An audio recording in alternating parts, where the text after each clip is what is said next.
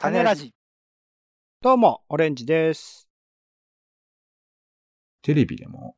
結構いいドラマとか見ちゃうと涙流すことありますよね。ポンです。世の中全部種にしよう種ラジ。よろしくお願いします。種ラジ的に気になる映画、テレビ、イベント、展示、様々な娯楽ごとを拾います。種ラジの種付けのコーナーです。はい。東京近郊のイベント、映画などのご紹介をしています。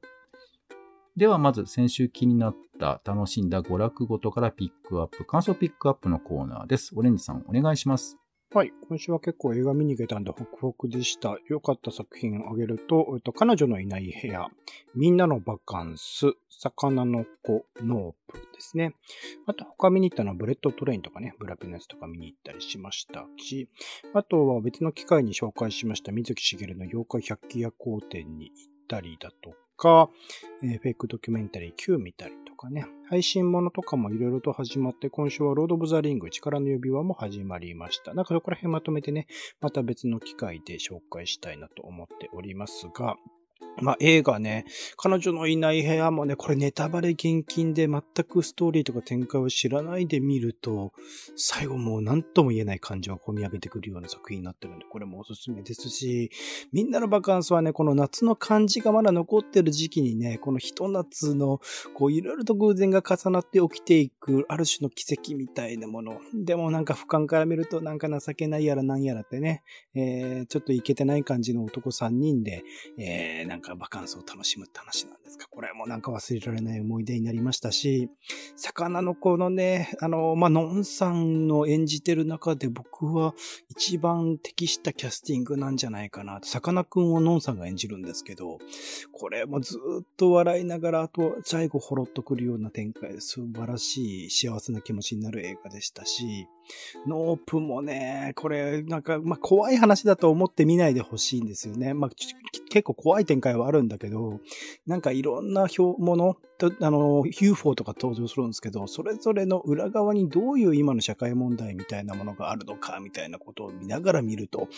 どうやってこれ考えてこういう風にエンターテインメントとして消化してるのかっていうジョーダン・ピールというね、監督の本当恐ろしさというか、これからまだまだすげえ作品作ってくるんだろうなっていう期待もさせてくれる映画で、もう本当今週は素晴らしい映画をたくさん見られて嬉しかった一週間でしたね。はい。よかったですね。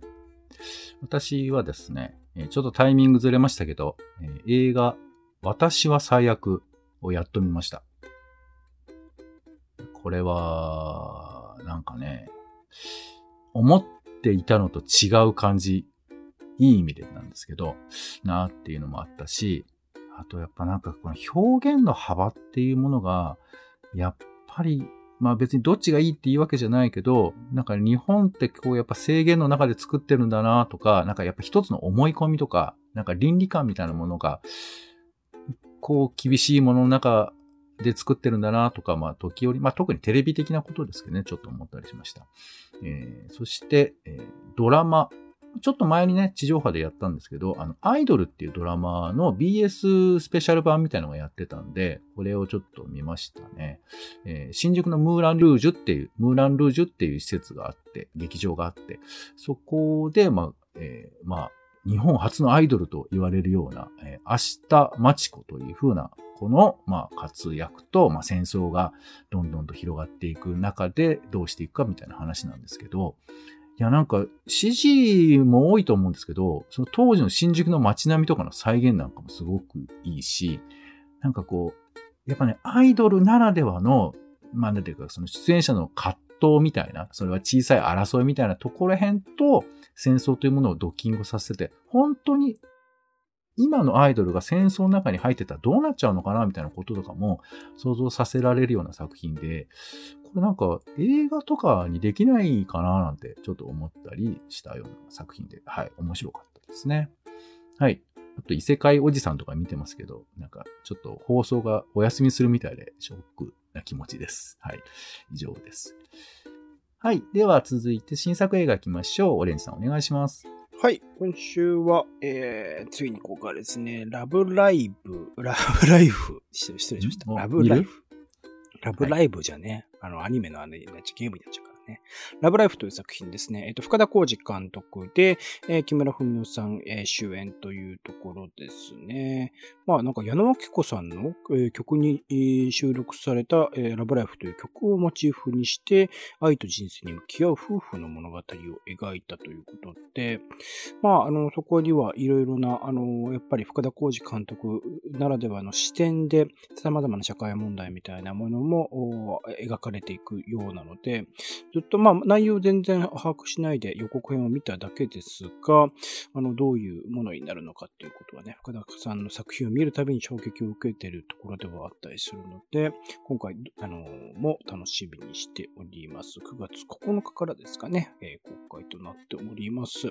他にも結構今週日本映画中心に期待しているものが多くあります。えっ、ー、と、百花というね、河村元気さん、いろいろプロデューサーしておりましたが、河村さんが自分で書かれた小説を監督も務められたという作品、えー、菅田将暉さん主演も興味ありますし、グッバイ・クルエル・ワールドとかね、ハイアンドロー・ザ・ワースト、これ10でいいのかな？とかね、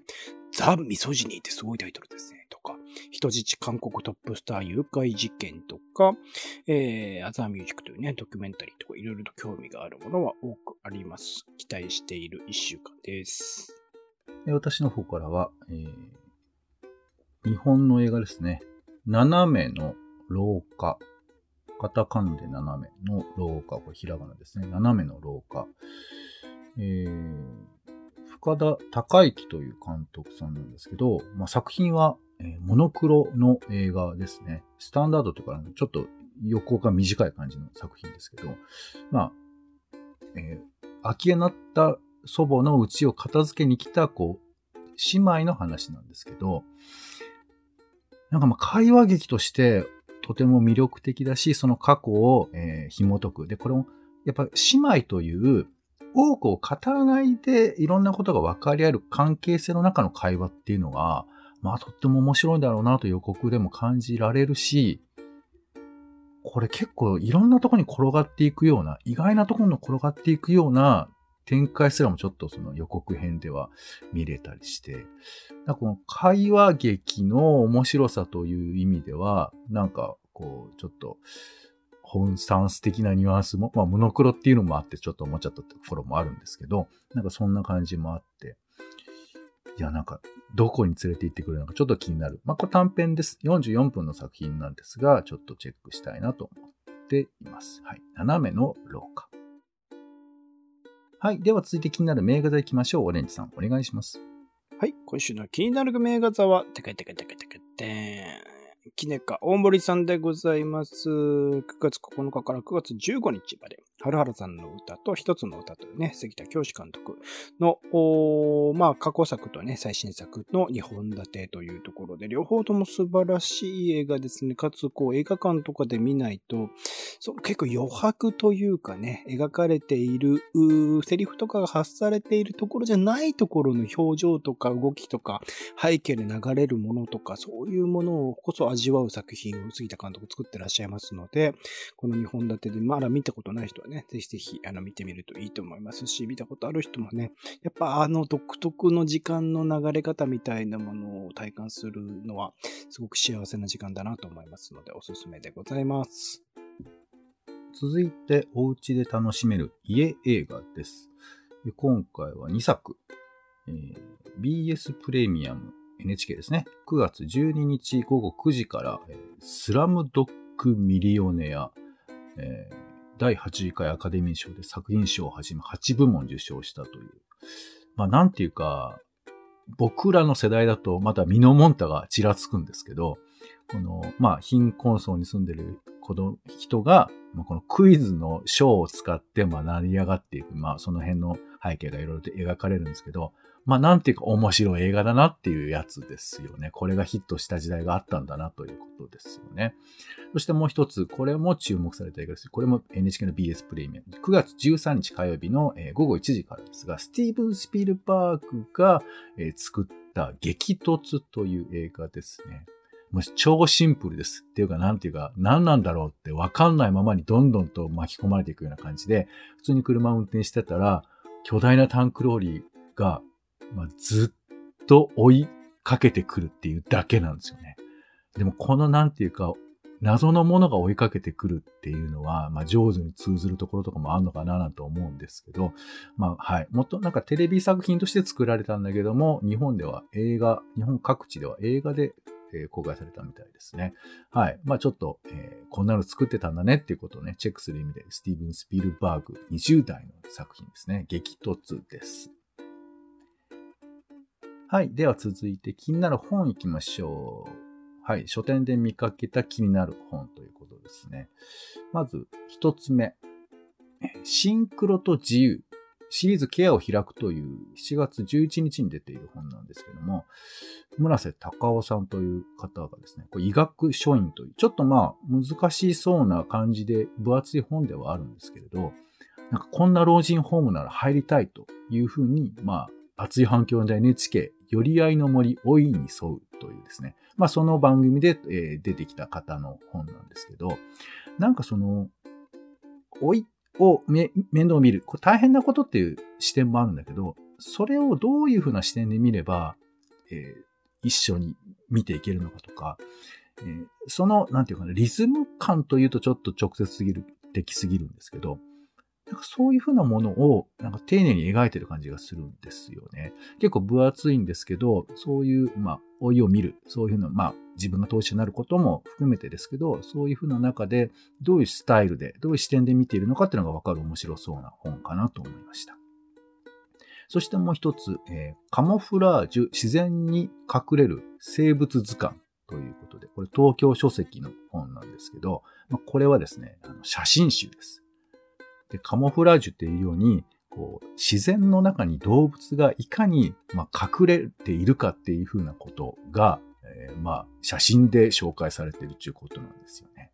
小さな虫からキリンなど、もうタコとか、あとまあ七節みたいなやつだとか、まあね、110種類そういうふうなものが出てくるんですけど、まあなんていうか本当まあ人間ってそういう意味ではカモフラージュすることあんのかな？まあそれが洋服ってことなのかもしれませんけど、この動物のね、変化の美しさみたいなものと、いや、その体のなんか力みたいなものが、やっぱ見ててすごい面白いなと思っちゃうんで、まあ、立ち読みでも読んでちょっと見ていって、見ていただいてもいいのかなと思いますね。カモフラージュ、自然に隠れる生物図鑑。